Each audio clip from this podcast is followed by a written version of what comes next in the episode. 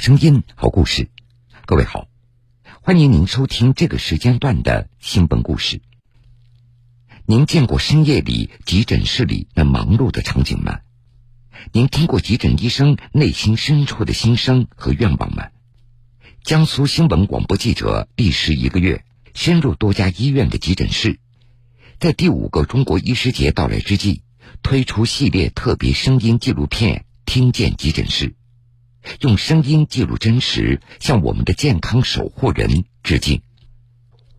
哭闹声响彻急诊大厅，忧心忡忡的家长坐立不安。这是南京市儿童医院急诊科的日常景象。抢救室的医生周静苏和同事们非常清楚，每次争分夺秒的背后，不仅是为了解决一个病症，更是为了一个机会。一个让几位重症患儿拥有一个健康未来的机会。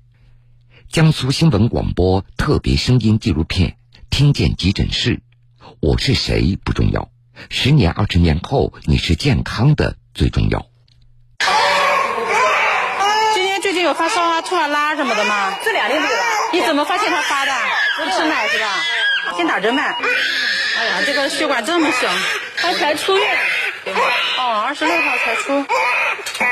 医生，我这个如果说心内科没有床位的话，可不可以就是说正好有这个肺炎？我肺炎这一块谁给我们治疗的？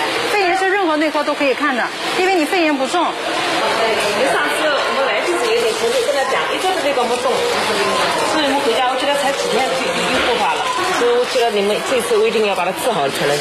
肺炎不叫没治，他给你治了，只不过有可能有反复了，而且本身年龄小，比如说你大人打个喷嚏、咳嗽一下，就不要带小孩了，对你来说没啥嘛，对他来说很厉害。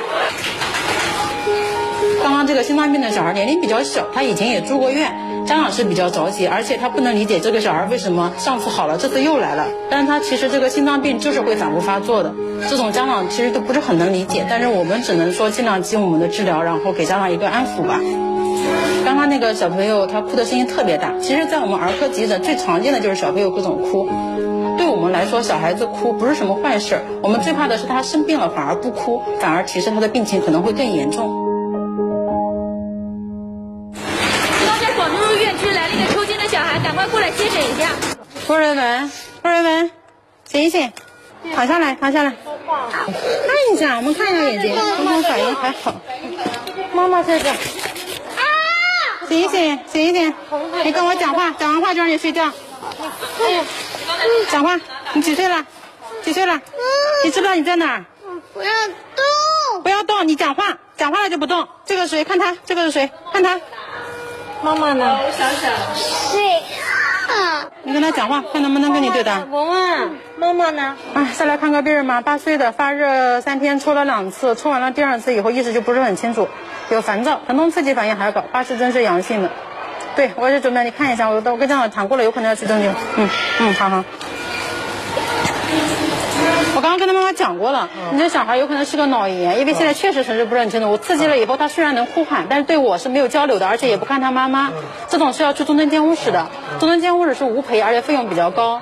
你现在因为属于急性期，才两三天的时间，有的脑炎后面进展的话，后面抽的厉害了，有的小孩就像会昏迷，会影响呼吸的。所以先去中正监护室保险一点啊。对，不轻，很模糊。我去中正监护室幺零六。幺零六是吧？对。刚刚这个小孩抽筋了，来了以后，其实人已经不清楚了，不认识家长了。这个时候我们就要紧急的判断他的这个过程，因为很有可能就会加重，后果有可能相当于脑瘫的状态。像我们这种在急诊和重症全院的所有的重的还有危重抢救的病人，都是在我们这边看的。到了重症监护室以后，小朋友能不能顺利的活下来，后面会不会后遗症，这些家长不一定能接受，所以压力都特别大。儿科是一个哑科，这个哑是哑巴的哑。小朋友他自己不会讲，基本上都是家长来表述他这个生病的过程。儿科生病都是很急的，前面好好的，突然就生病了。所以我们在这边上班的时候，经常处于一个很紧张的状态，因为我们随时判断小孩的情况，随时给他一个处理，同时还要安抚一下家长的情绪。周静苏幺二零又送来一个病人。是叫周俊成是吧？他以前抽过吗？以前发热的时候有抽过，其他的没有。那今天抽是什么情况？那就吃饭吃饭吃的好好的，后来突然就没反应。嗯，有手脚抖吗？一开始一开始没抖，一开始没抖，一开始就坐着，大概有那么三八钟，然后然后眼睛眼睛发眼睛目光呆滞嘛，就你现在有什么不舒服吗？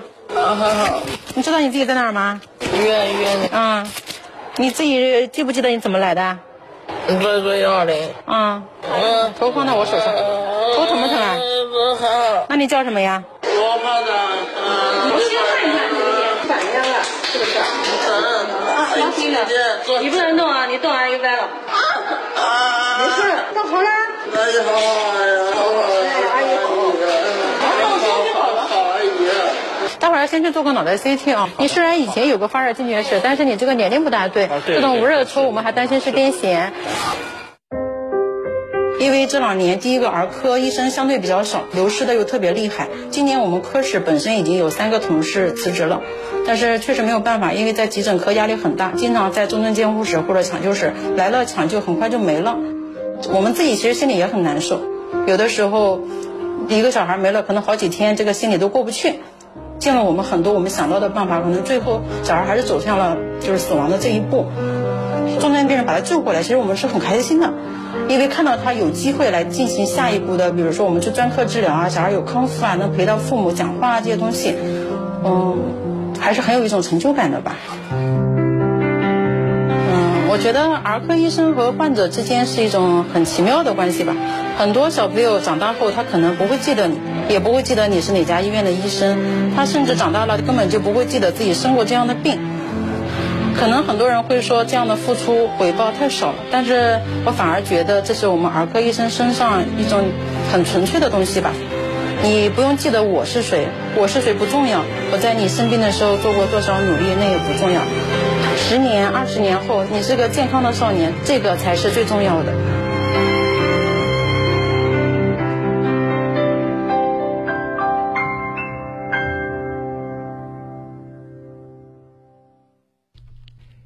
当一个人把自己的身体和生命交给一个陌生人的时候，内心总会忐忑不安。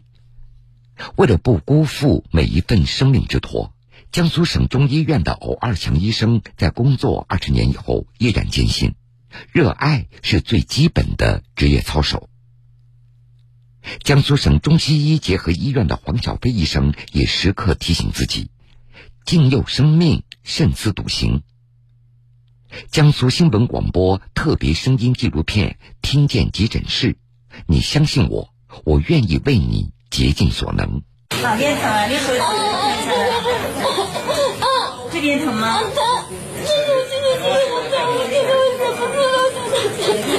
快给张床，给张床。给张床。今天怎么这么乱啊？是一个人肚子疼。还会做一个低甲还搞啊？什么？想吐吗？你床上他原来有个低甲的一个病史，他现在可能肚子可能厉害吧？疼得厉害，就是一直在很疼。以前有过啊？我我低甲的时候就肚子特别疼。我刚开始才的，我刚刚上完了。你在补甲了啊，只能针不能随便打，拿一会儿我们再给你查一下。我是江苏省中医院急诊科罗二祥副主任医师，他这个晕倒，说之前就可能主要因为腹痛、低甲液晕倒了，我们就怕有这种年轻病人突然发生意外的时候，有的时候什么话也不讲，因为痛苦的面容，一个睡眠体征的不稳定。急诊就说有的时候你看前一秒昏迷那是后一分钟就波涛汹涌，我们来的时候就怕这种潜在的生命、潜在的危险系统你把控不住的时候。哎，那个那个病人，他这个贫人在家能走路吗？平常就那一年走不能下楼，半年都没下过楼。他今年多大年龄啊？六十六。这个病给你到了比较严重的程度了，二点七，我看了，对，乳酸有点高，这个人估计肿瘤晚期了。呃，反正最近也不看病，对他不是便血嘛，适当你给他蹦起来了，估计是。你让家里人过来给你给你聊一下。目前来说呢，这尽管好多的检查报告都没出来，嗯但是目前看像这个肿瘤晚期。你这么这么长时间为什么不来看病了？你不能吃，肚子鼓起来了，呃他也不来看嘛。因为他前两年到这边来做住院，一啥都没有。两年不代表这这两年，人家做完看看嘛，现在不太好。因为这个人是个便血，像这个下消导出去，但是你看他前面的状况比较差，有消瘦，就是像肝脏哪个地方出了问题，怀疑他是个恶性的肿瘤，所以要进一步的评估，因为状况不是太好。因为有的疾病嘛，一拖两年可能就耽误了，他给你的时间是有限的。做急诊科医生接近二十年，二零零三年非典那一年，然后一直在急诊一线担任这种抢救室工作。有些事情一定要有人干，不管这东西是有多苦有多累，都要有人干。急诊有风险。有开心，就像去每家都一样难念的经，但是你生活的这个家，你就爱这个家，你工作这个急诊行业，你就要爱这个急诊，不是说自己有多伟大，这就是一份职业，一份操守。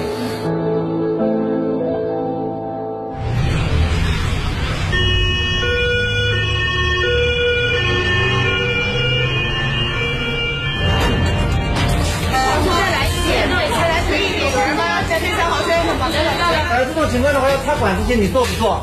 要什么叫插管？就是说呼吸不行了，这个你们是专家，听你们的。那这样做我们正常程序走，好不好？这个插管也挺受罪的，你要考虑好。不是，插管要受罪的，嘴巴里插一个管子插到喉咙里，插应该很长时间了吧？这种疾病状态。这么严重的，就是这两三天的事。那平常是长期卧床的？是是。本身有什么基础病？严重贫血。这两天你发现他怎么不好呢？就是晚上睡觉哇哇呼，就是摸不到啊？那种摸不到。这插了我估计也不行了，这插了血压肯定掉。太太呢是一个长期慢性病的状态，家里人呢其实对病史并不是特别清楚。虽然说我们来了以后给他做完插管，发现气道里面的痰痂和分泌物很多，说明这个病人原来吞咽和咳嗽能力都很差，脑功能也不好。对于高龄的病人呢，我们也会问一下家属的意愿。家属如果说比较积极，我们还是把管子就插掉了。我是江苏省中西医结合医院急重症医学科的黄小飞医生。急诊室的特征就是要先救命。我插完管了，弄完了以后，再跟别人说你去交费。而且像我们工作这么多年，我们看到病人生命体征不稳定的时候，就很快就要冲上去就要处理。抢救室的医生是不能等着你慢慢悠悠晃过去，就是急，确实急诊室。老虎还能打个盹，在急诊抢救室医生连连盹都不能打的。还有一些小孩儿，遇到过一个小孩三岁，就妈妈抱着坐在后座位上，没有坐安全座椅，因为一个拐弯头撞到了玻璃上，就磨到腿上，然后小孩三岁的女孩就死掉了。妈妈一直抱着坐在抢救室，就是当了妈妈以后，这些事情特别不能干，特别就是不能接受。因为家庭少一个人，很多时候是家庭的顶梁柱，就像老人也一样。虽然他高龄了，但是你看很多有子女的，他还是要希望老人能活着，这才是一个家，一个大家。大多数病人在抢救以后，情况都是相对稳定的，或者给他争取了治疗的时间或者机会。这个对我们急诊室医生来说也是一种鼓励。喂，哎，啊，什么的？一会儿上来。哦，可以，可以，可以，可以，你打让跟护士联系吧。啊。嗯嗯嗯。好好。嗯。我的沟通间，我一天百分之八十的时间都是在这个病人家和沟通。你也会跟他争论，但是你会发现其实没有什么好争论的，就是我们只是做自己的工作，把病看好。沟通是一个技巧，有的时候你看你说一句话，病人就火冒三丈，但是为什么有的人讲一句话，人家就很安心？其实人跟人之间的沟通还是要站在互相的角度。很多病人觉得到抢救室做了很多检查，花很多钱，就觉得你看你为什么不告诉我？我花了这么多钱，我干了啥？所以我就觉得让老百姓先了解，真诚站在他的角度。了解他所想要的东西，大多数呢是能解决的。所有的医生都是希望自己的患者变好。病人既然到我手里是生命之托，病人把命交到你手里，医生不可能不慎重。你要相信医生，你相信我，我肯定愿意为你付出，我肯定竭尽我的所能，我所学来帮你去看病。